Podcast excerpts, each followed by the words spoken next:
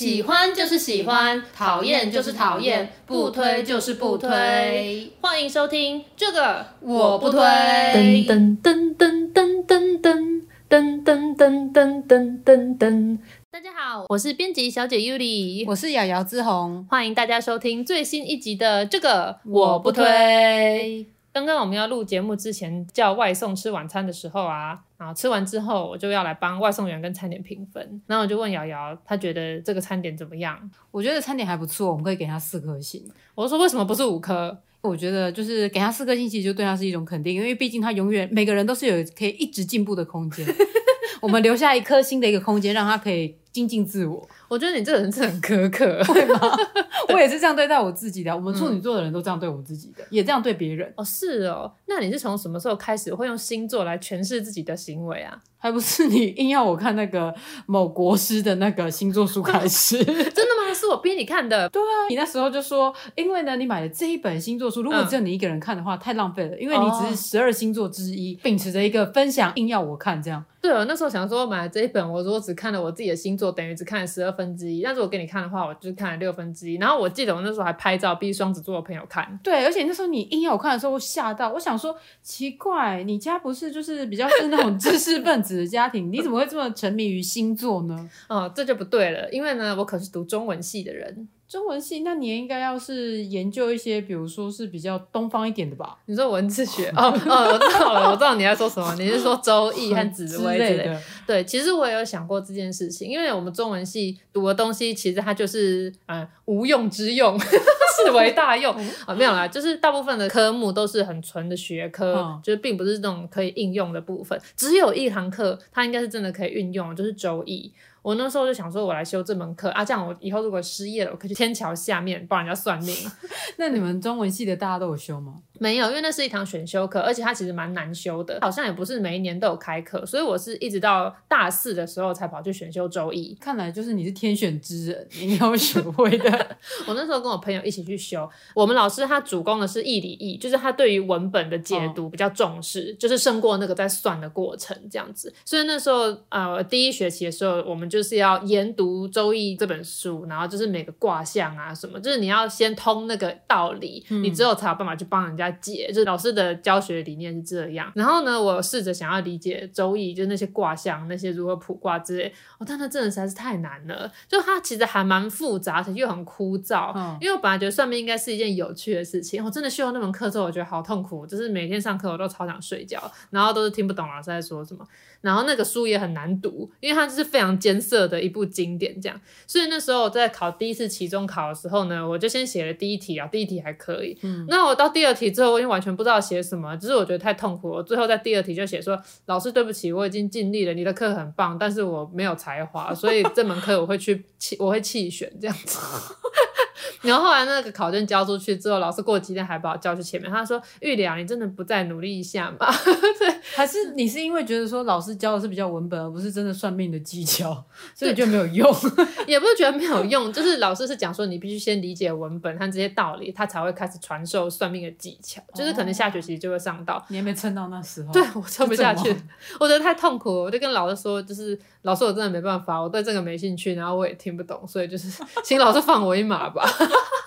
所以后来那个考试，我就拿到四十分。老师还一直强调说，如果我想要继续上的话，没问题，就是还我还是有机会可以把分数补回来，而且他会出一些报告啊，就是作业啊，让我们做。但是我那时候就想说啊，我真的不行了，周一我真的不上了。但是这个周一课呢，有教会我一个。概念就是现在大家不是很喜欢说水星逆行嘛？嗯、那那时候老师就有讲说，所谓的星象的逆行，并不是那颗星真的逆行了，只是因为它相对位置的移动，就是天体的运行嘛。哦、然后那个每一个天体运行的时间不一样，然后会有一些时候那颗星看起来好像逆行，但其实只是相对位置的改变。所以老师也有说，其实不管是东方的命理学家，还是西方的占星师，我们看的都是同样一片宇宙，就看的是同一片天空。哦、所以西方的占星跟东方这些占卜，它做出来的结果应该是会有点相似，应该说基本上它就是相似的，只是它的诠释方式或者是它的解读的方法可能会不太一样。所以我对占星的概念最早的启蒙是来自这一门我后来弃选的周易课。在开始沉迷于星座之前啊，其实我有一任交往对象，他的爸爸是算命师。然后是算紫微的那一种。然后我第一次去他家拜访的时候，他爸爸就说：“哎，玉里啊，你知不知道你的出生时间呐、啊？”然后就说：“哦，不知道。”然后那个时候就是为了要让他爸爸排这个命盘，我还跑去那个户政事务所申请我的出生证明，因为我的爸妈也不太记得我到底什么时候出生。然后后来终于取得那个资料之后，就是下一次到他家去拜访的时候，就带着我的出生证明去。哦、他爸就是帮我排了一下，他们家是排紫微命盘，然后就说：“哦，你是太阴坐命啊，你怎么样怎么样，反正就讲了一些。”因为我觉得听起来都还不错，就是整体而言跟我是蛮像的。就是例如说我比较着重在艺术发展，呃，就是绘画这方面的跟写作才能啊。哦，他爸爸还要讲一点，说我这辈子都很容易在文书方面的工作出错。那是我在当编辑，你知道我听了有多么的 惶恐。对，然后他就说，哦，他儿子啊，以后会有两栋房子。我说那我呢？他就说，哦，你没有自己的，你的都是继承的。他儿子有两栋房子，但他不是说你们两个有两栋房子，对，他没有这么说。那他有帮你们两个合过命盘吗？他一直都有点在回避这件事情，所以我猜他应该是合过，发现不合，所以他就是没有在特别在谈这件事情。啊，后来的确也分手了。所以就是可能真的就是这样吧，我不知道，从来没有求证过。对，但是后来因为已经分手了，就不好意思再一直问人家爸爸说，就是可以帮我看一下 命盘吗？对，真没有售后服务，对，就是不好意思这样子。然后所以我就想说，我还是很想要知道一下，就是我自己的命盘啊，还有每年的运势什么东西。可是因为有这个周易课汽修的这个前车之鉴呢，我对于这个东方紫薇这个系统，或是易经卜卦这个系统，我非常恐惧，对啊，我觉得超难的。所以那个时候呢，刚好就是某国师开始。越来越受欢迎，就他开始有直播节目或什么，然后我就想说，好，既然以前周易老师说东方跟西方的占星师看的是同样一片天空，那这样子我就转而来看看，就是星座占星的部分好了，因为已经有一个某国师在为大家做这种诠释了嘛，好，所以我就开始想说来了解一下这部分，嗯。嗯，所以那年我才第一次买了国师，而且那时候国师还没改名，对，还没改名字，用他的旧名字出的一本运势书，然后我才会逼这种看，就还叫我要把它拍起来，就每个月的时候我们还可以做对照。对对，那个时候我们还蛮认真的在看那本书的，而且那个时候那本书其实写的还蛮好，我应该是有看过几次，然后觉得真的讲的蛮到位的。对，他在一开始的时候那个品质真的蛮好，就是不论是在文字或者是他的一些排版设计上面。对，因为我们在我们做出版的嘛，我们难免就是在看书的时候都会稍微去检视一下那个书变得好不好。那前几年是真的，我觉得。就是内容还蛮扎实，然后就是看的时候很用心在写，但不是说他现在不用心，是因为他越来越红之后，我觉得写书我我可以懂，毕竟我自己的出书，就是写书就是一种你要花很多时间做，可是你没有办法马上看到成果，那就不像你直播啊，或是你拍影片，你马上可以跟你的观众互动那样子，所以我可以理解心力大部分可能不会放在写书上。对，而且因为他这个又有时效性的压力，现在其实他每年，但后来他是几乎每一年都会拖稿到一月的时候。对啊，是摩羯座高兴嘛。我觉得我音乐已经被过掉了，然后就可以看到里面就有一些错字啊，或者是一些觉得哎呦赘字好像就比较多一点。对，然后就是编排比较随便。对，但你还是会持续购入啊，因为毕竟好像是一个你的精神慰藉哦。对，就好像是很习惯每年就是那本书出版就会去买，就当做那一年买书的开始这样。因为像我现在工作的就是我们办公室，其实大家都会谈星座干嘛的。嗯、那就是有一个我们就是上一集有提到的，就是迟到的前同事对前人呢，他当时呢就是也是十分沉迷于星座。就有一次呢，因为就是他有一个问题，就是常常每次我们讲什么，然后都没有不记得，对，都不记得，然后我就蛮伤脑筋。嗯、然后有一次就看他戴着耳机，然后很认真的在那边正笔疾书，以为他正在做什么笔记。嗯、然后哦，天哪，真的开窍了，很不错，嗯、很不错。后来呢，就看他电脑荧幕，哦。原来是在看国师解剖他那个当月的星座运势。对，的确好像上班族就是近几年来都把星座当做一个那种舒压或者是推卸责任。哦，好像也不能说推卸责任，就是遇到一些不顺心的事情，我们还会把它归咎于就是什么水逆之类。对啊，或者是像我们刚刚的那个录音设备，不管怎么样按它都不会开始录。我也觉得是不是因为水逆啊？对，我们刚才想到什么，大概是水逆。对，后来发现是因为它正在更新，所以它就卡住了。自从信仰了某国师之后呢，你说你被我安利了某国师之后，后来就是有一个 LINE 的官方账号，然后就推出了可以看你的专属命呃星盘，然后呢对有有免费的就是星座的嘛，然后下来就是宫位解读，我就说哎宫位解读这个要买吗？对，然后那时候想想哎才一百块，买乐透还是什么也是差不多一百块就花掉了，就当做我这一百块是买乐透没有中这样就好了，然后打开看哦。蛮准的。想说就是我的启蒙老师是你吗？就想说我就问你说，你有没有买这个工位？想说，哎、欸，我们两个可以就是互相交流一下之类。我那时候就问你说，那你有没有买？然后我就跟他说我没有买，因为我觉得三百块很贵。我想说奇怪，不是才一百块而已嘛？我就说不是才一百块，为什么会很贵？对，我就想说，哎、欸，是一百块吗？为什么我一直记得是三百块？可能那时候太忙了。我看自己对数字一直不是很灵敏吧？对，就看错。后来发现原来只要一百块之后，我就马上就买了。对，他就说什么哦，我正在开车，我等一下车停好，马上买。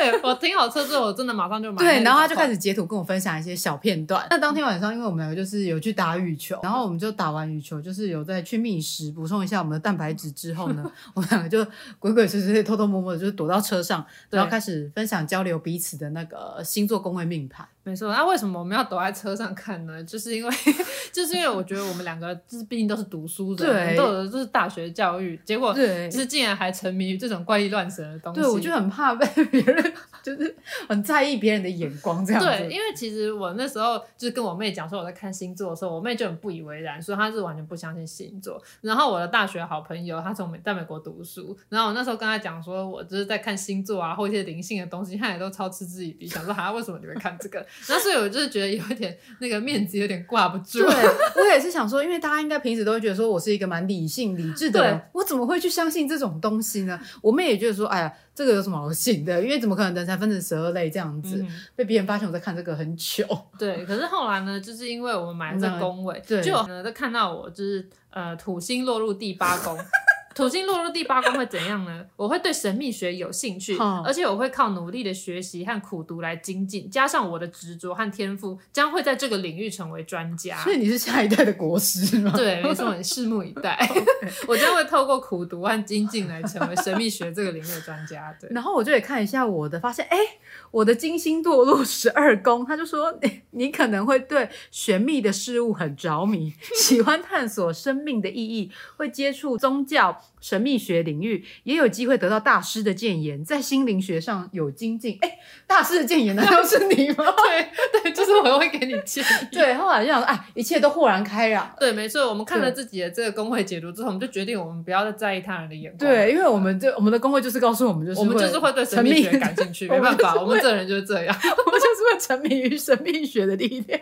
没错，所以那我们今天就是继续跟大家分享一下我们在其他。宫位上看到就是准与不准，把我们两个一人各花一百块，总共两百块的效益极大化。对，把我们的心得分享给大家。对，然后可以先跟大家讲说，我们的工位几乎都不一样，可是我们星座有蛮多地方都是一样的。比如说像是我们的那个水星呢，就是都落在处女座。嗯哼，讲话呢就是很讲求就是正确性，所以呢就是有时候别人只要说错，我就会很忍不住的一直想要纠正人家。我则是会一直想要知道对方这个东西的定义跟我的定义是不是一样的。我会说你所说的这个是这个这样的意思吗？对，这样会导致我在跟人家聊天，甚至是我伴侣都会一直抗议，说什么你为什么讲话要这样一直解释，就觉得你很啰嗦这样子。可是我就很在意，想说你的理解跟我的理解会不会不一样？然后我们就会鸡同鸭讲。然后它里面有讲到说什么，就是虽然做事情是比较客观理性，但是也会有给人有一种就事论、嗯、太过就事论事的感受。我也觉得我有时候就是会这样，就是不够呃情感面的话不够。对，应该是你有这个问题，我觉得我还好，是这样吗？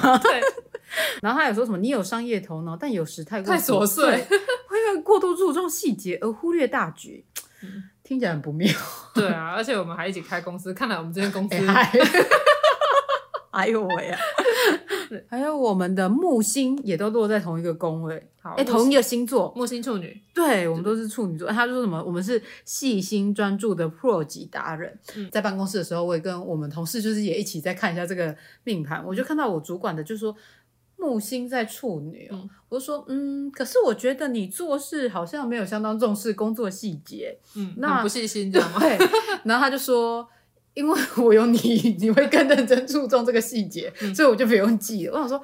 哦，好像这样讲也是有道理啊。就是他说他自己在年轻的时候其实很注重这一些工作细节，嗯、但是因为现在有人做这件事情，所以他就不需要做。那其实我也是啊，因为我觉得我我自己觉得我还蛮算身的，然后想说你都很仔细，所以我就会把这类的工作就需要那种精细，就是有时候对报价单啊，或者是这种结账这种工作，我就会交给你。那那是因为我知道你做的比我好，所以我等于说我就会直接舍弃这个木星处女的，你把这能力遗弃，对，把这能力遗弃，反正你会帮我做。对，对然后可是之前我在另外一间公司。司工作的时候，嗯、我就是那一个团队里面最有这个特质的人，哦、就是、所以就是有那个危机意识。当对这个这个团队没有这样的人的时候，你就会挺身而出，这样。对，没错，因为那时候的工作有包括管部门的预算，所以我就是变得不得不很小心。嗯、所以你知道这种工作是此消彼长的，就是我发现你做的比较好，我就会交给你。对，所以我看到这个木星处女的时候，我一开始觉得说这个人不准，因为我们两个中。对啊，我看到你的这样，我也吓到了，什么意思？对，然后后来就发现其实这个东西是比较出来的。嗯，嗯，那我们再看一下还有什么相似啊？土星水平，嗯、我来看下土星水平有什么特性哈？他说我们是社会大爱的先驱者，对，所以我们相当博爱，在团体中会关怀遍及每个人。呃，我觉得这个。比较像是我小时候，因为我小时候有当班长，嗯、然后如果看到班上有被霸凌的同学，或者是那个时候比较像是被排挤、被孤立，那时候还没有霸凌这个词，嗯、然后通常我会主动去跟那些人讲话。那时候我是觉得，因为我是班长，我就应该要这个责任，然后应就是或者是我会觉得他们很可怜，不知道是不是发挥在这部分嘛？啊？难道是因为这个原因，所以我小学的时候才都很喜欢当班长？哦，六年都当班长，你喜欢你六年都当班长？好，这还是什么天王跟海王还有冥王也一样，但好像三个都一样哎、欸。我同事是跟我说，因为就是他们呢的移动的速度都比较慢，所以其实有比较接近几年的人，哦、就是出生的人，嗯、因为毕竟我们俩只差一年，嗯、所以就是很接近这几年，他们其实的就是天王、海王、冥王都会是同样的一个星座这样子。哦、嗯，啊，不过因为他也不提供解析，所以就是我们也不知道这个星座会怎样，可能之后还要再花一百块来解锁。我们一起看完我们的木星处女之后啊，我就往下拉去看我们的宫位。然后我的木星在三宫，你知道木星三宫他写什么吗？他写什么？他写说聪明与不聪明一线之隔。然后这个我就让我想到，这其实讲的蛮准的，因为我小时候啊，常常被我妈讲一句话，就是聪明反被聪明误。你知道它表现在哪里吗？就是以前考试的时候，我爸妈都会说，你写完考卷不要马上趴下睡觉，就是你要 double check 一下你的答案有没有对。可是呢，我这个人就是就是 double check，然后就是越检查就越糟，因为我都会把对的改成错的。我那时候越看题目就越觉得这题目铁定有陷阱。然后我就想说，我绝对不能受骗上当，然后我就改我的答案。然后那个真正的答案出来哈，都是我原本写的那个答案。所以我每次就是考烂回家，我妈就说这怎么考这样？我就说哦，因为我检查的时候觉得可能是陷阱，然后所以我就改了答案这样。然后我妈就说你这叫聪明反被聪明误。然后我后来再仔细看它上面写，它就是说，嗯，在学习上容易有疏漏，或是出现理解上的错误，误以为全盘通了，其实没通；误以为看懂了局势，其实没懂。没懂。这个也有反映在我的学习历程当中，尤其是数学，我比较不擅长理解，我比较擅长背诵，就是对于那种背课文啊、背单字那种，我就是比较擅长。所以其实以前我用同样的学习方式在理解数学这一课，就是有什么题型我会记起来，然后老师说要怎么算，我也会记住。嗯、所以我常常觉得就是我懂了，然后后来就是发现这其实都没有懂。你是在哪个关键点发现你根本没有懂？在考试的时候发现。那就没救了。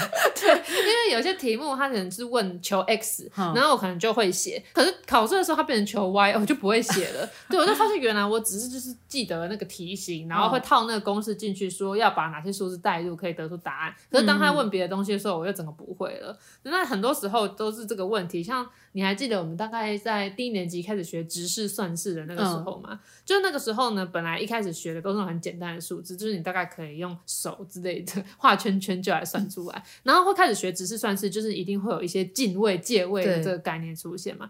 那那个时候我本来想说，哎，我都已经会横式的算式，为什么还要学直式的算式？所以直式算式老师刚开始教的时候，我其实就没有听懂。但我就想说，不需要吧？啊，加减成就是加减，不就是那样嘛？所以我就是一直没有学会直式算式，就是那个进位、借位，我始终都没有搞懂。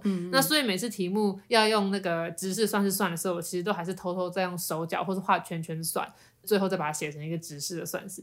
一直都没有人发现我其实没有懂，因为我想说就是 fake it till you make it，我一直假装我会，之后我应该总有一天真的会。然后其实那只是算是对我来说一点看假的。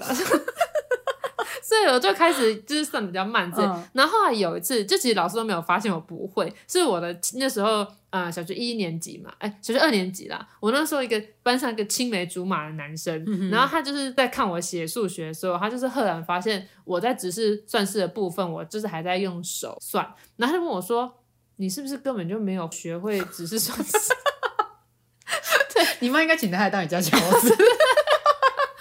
我就很惭愧的说，呃，对，我一直没有懂，只是算是到底是怎么一回事这样子，我我都还是用手算，可是开始出现一些就是那个二位数，觉得快不行了，对，无法 handle。所以其实我只是算是是这个男生教会我，就我同学，就是他那时候就跟我讲说啊，借位就是这样，进位就是这样，就是你上面就是可以做一些符号，你去提醒自己。我才赫然发现说啊，原来只是算是是这么方便、这么好算的东西。然后我都还一直在仰赖就是手指跟画圈圈这种建构式数学来算这个东西。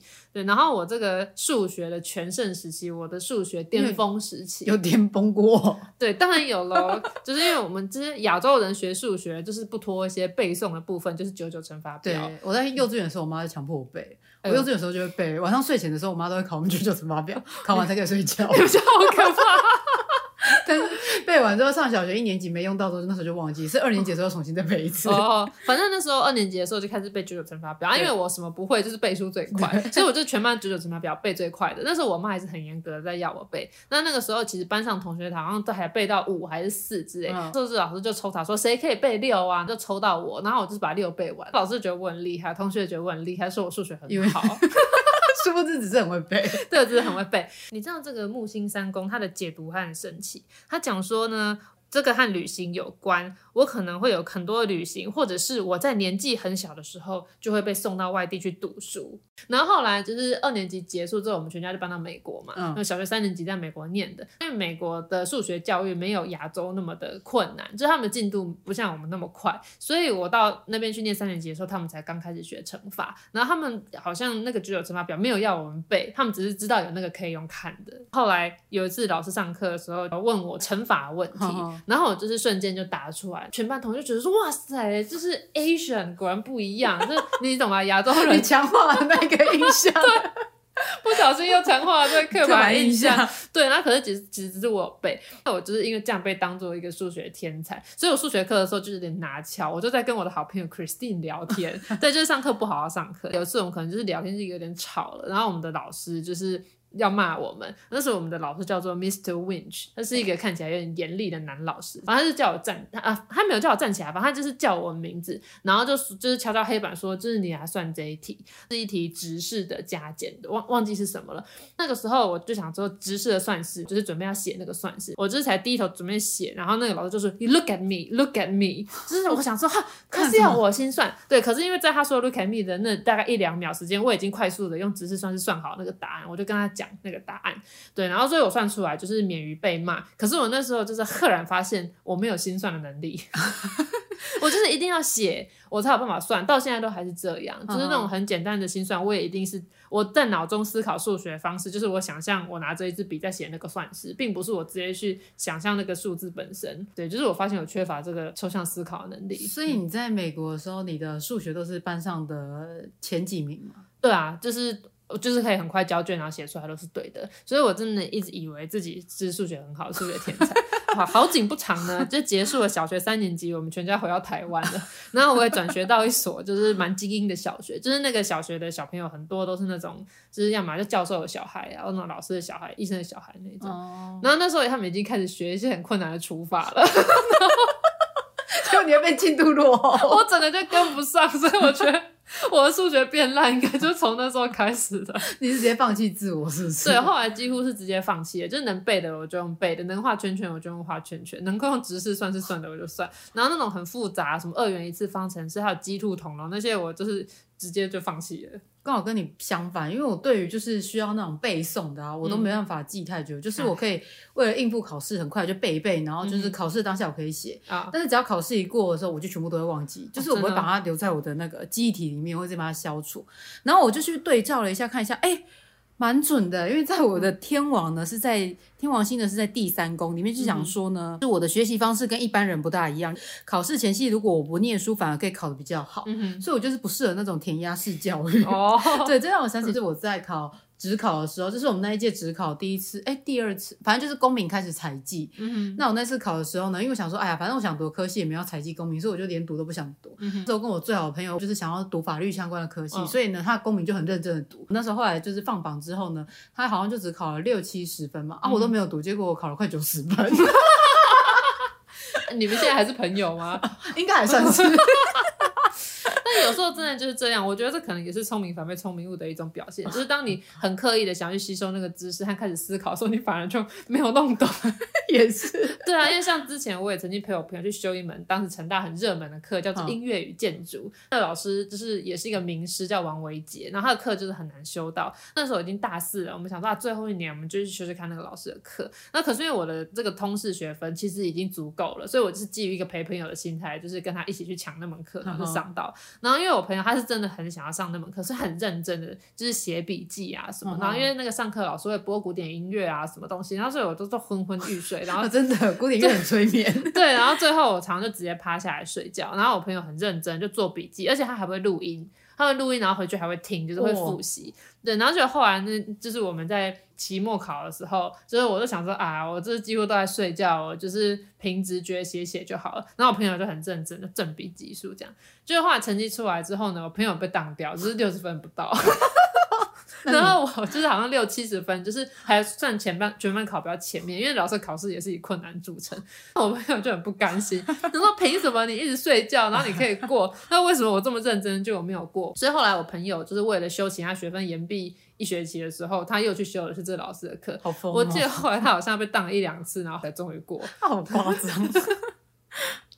刚才我们讲的那些都是我们学生时代的强势，但其实看星座有很多都是上班族，因为在上班的时候比较容易遇到那种你无能为力，然后事情就是无法控制。那如果就是你一直责怪自己或憋在心里，可能会很辛苦，所以才会大家会喜欢看星座，然后听国师很疗愈的跟大家说啊，因为是水逆，所以不是你的错。对，就跟大家说，哎，大家辛苦啦，某某星座辛苦啦，怎么怎么怎么会变好的之类这样。没错啊，但这也不能拿来当做借口。就有些人自己一直出错，然后就说啊，因为有水逆，对，那种我都会生气，想说够了没？对，但是我觉得这也蛮准的，就是我看我的那个什么火星啊是在双子，嗯、那他就说就是我喜欢同时一次做很多件事，我也的确喜欢这样子。哦、然后呢，他又说就是我这样子是比较急躁的。嗯，我觉得从你说话速度也可以看出你是个急躁的人。你知道很多难帮你说话片段上字幕吗？对，而且你知道，我就是前几天的时候，就是去花莲玩，嗯、然后呢，那时候就是我们去安排一个按摩的行程，嗯、师傅就开始先帮我按肩颈，说对对对，超痛，对对肩膀，对对对，这也很紧，师傅说对啊，你肩膀很紧，然后我就说对啊，可能是因为工作紧张。他说你是不是一个急性子的人？通常急性子的人都会随时处在一个像是一个戒备的、状态，对对对，这样的一个状态。我说哎，对，好像的确是这样子，嗯、对我就是一个急躁的人。那这也反映在就是我。喝醉酒之后，什么发生的一些就是情况？因为其实我以前我就是一个蛮会控制自己形象、保持自己的理智的很节制。对对对，所以呢，我就一直都没有体验过就是喝醉酒的时候的一个状态。然后就是在今年年初的时候呢，公司就是有一起出去玩，晚上的时候就大家聚在一起玩玩，就喝太多，嗯、想说哦有点懵了，但是我就觉得我好像是清醒的。嗯、但是后来隔天的时候，我同事就跟我说，就是我一直重复起来跟他们说，因为我们隔天有安排一个行程，就是要做瑜伽的行程。嗯哼，然后我怕我会喝太多，会会忘记起床这样，嗯、所以我就是在隔没多久就一起来跟同事说，哎、欸，等明天早上我怕我要做瑜伽，一定要叫我起来了。嗯、然后呢，就是可能换到下一个地点，或者是另外一个同事来跟我讲话的时候，我又会再讲一次说，哎、欸，明天做瑜伽的时候要记得叫我起来。然后我就这样讲了很多次，嗯、所以后来他们就说，好了，我们会叫你起来，你赶快睡。结果呢，再一次就是在前阵子的时候呢，一场应酬结束之后呢，然后我那时候其实有一点忙，但是我觉得我没有很醉。嗯哼，那因为隔天呢，就是有一个会议，我要就是再把简报整理一下，然后我就在我们工作群组讲说，哦，我回去的话，我还是把简报弄好，然后再睡。就这样打完之后，我又再看一下讯息，就我就跟他们在聊没多久之后，我又再打一次说，我我回去的话，我会把简报做好，然后我就这样子，同样这件事情我讲了三四次，对，就可以呈现出来，就是我这个人十分之急性子，很想要赶快把这件事情处理完，我就会一直提起，一直提起这样。就叫你跟跟你喝酒，真的压力很大，就别人喝。酒是要 relax，结果你喝酒后是你是要一直跟同事说，是你会把简报处理完的。对，因为我很担心自己忘记做或者怎样，嗯、然后就会一直提、一直讲、一直讲。哎、欸，我们现在已经录了三四十分钟的素材了。对，你看刚才国师里面也有讲到，就是我这个人就是有一些工位就是落在一个能言善道的工位，所以就很喜欢跟大家辩论啊，或者是就喜欢掌控话语权。对，所以你看我们这样随便讲讲都有三四十分钟了。但我提醒你，我是想要跟你说，我们差不多可以收尾了，因为 这样子我们节目又会剪得太长。不过你这样一讲，我也想到我的金星是落在三宫，金星不是掌管爱情跟魅力的吗？然后他说呢，我这个人的魅力在于我的谈话，就是说我在说话与交谈的时候是最能展现我的个人魅力的时候，uh -huh. 所以我时常会这样妙语如珠，这样逗大家笑，又显得博学多闻。Uh -huh. 那我不晓得我是不是真的有妙语如珠，但大家都说我们的 podcast 很好笑，所以应该是真的吧。自己讲。好，那因为今天因为时间的关系啦，对，因为时间的关系，真的该停了。对，所以我们的星座篇呢就分上下两集。那今天这个上集，我们的结论就是喜欢就是喜欢，讨厌就是讨厌，不推就是不推。那、啊、你如果觉得我真的妙语如珠的话，那就请继续收听下一集。好，那我们就下次见喽，拜拜。噔噔噔噔噔噔噔。噔